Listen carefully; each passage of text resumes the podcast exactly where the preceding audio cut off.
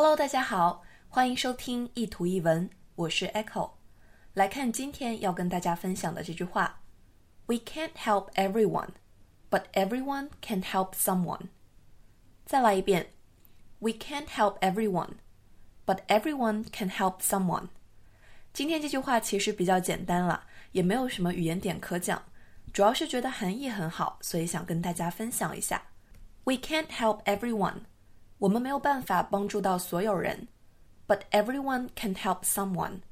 但是每个人都可以帮助到一些人。这两句话用 everyone 做了一个巧妙的连接。那确实，每个人的力量都是有限的，不可能谁一向你求助你就去帮助他。我们也不是超人。但是呢，everyone can help someone。在能力范围内，我们总是可以帮到一些人的。跟大家分享一个小故事哈。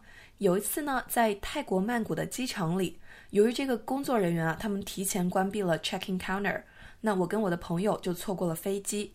即使是改签，那家航空公司也没有当天的航班了。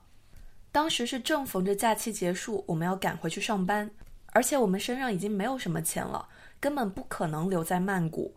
所以当时两个人是留又不能留，走又走不了，非常的着急。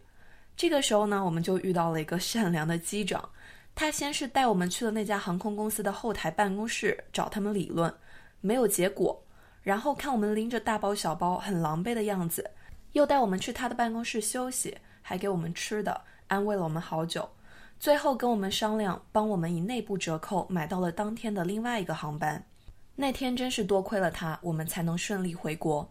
我到家之后呢，就给他发了个信息报平安。忍不住问了一句：“真的是给您添了很多麻烦，您当时为什么愿意帮我们呢？”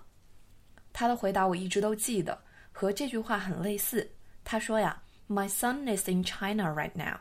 I like someone to help him if he had the same trouble.”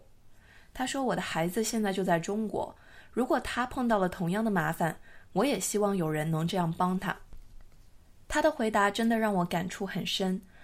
我们是很渺小。但如果人人都能帮助一个人的话，世界也将变成美好的人间吧。We can't help everyone, but everyone can help someone。欢迎大家关注“与人玫瑰，手有余香”的微信公众号“念念英文”，以及新浪微博 “Echo 念念英文”。I'll see you there. Bye.